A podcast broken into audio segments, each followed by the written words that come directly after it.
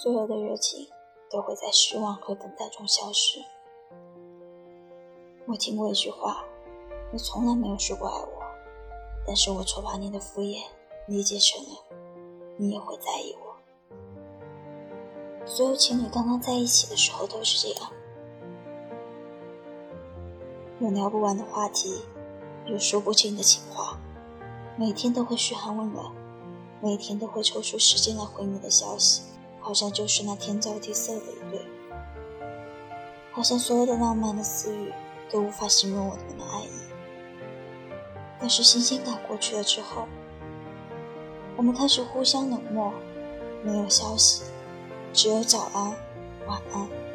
今天好吗？晚上好累。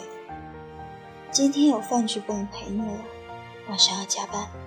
明天要出差，晚饭我不吃了。开始慢慢的冷漠，开始互相的不去理解。唉爱已随风起，风止意难平。